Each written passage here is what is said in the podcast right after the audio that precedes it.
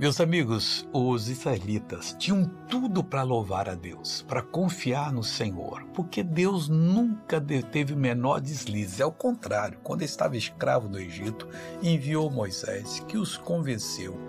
Eles tinham achado que nunca sairiam daquele império maldito, porque os faraós oprimiam eles de maneira pesada.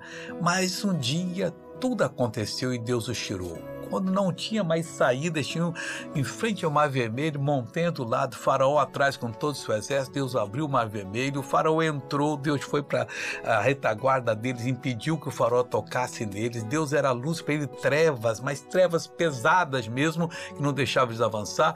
Quando o último israelita saiu, Moisés tocou na água, a água voltou e destruiu todo o exército faraó. Porém, diz aqui o Salmo 106, 25, antes murmuraram em suas tendas e não deram ouvidos à voz do Senhor. Fizeram coisa errada. Não faça nada errado. Vamos orar agora? Pai, em nome de Jesus. Eu oro por essa pessoa, eu abençoo essa pessoa, eu expulso todo o mal da vida dela e digo: saia em nome de Jesus. E você diz: Amém.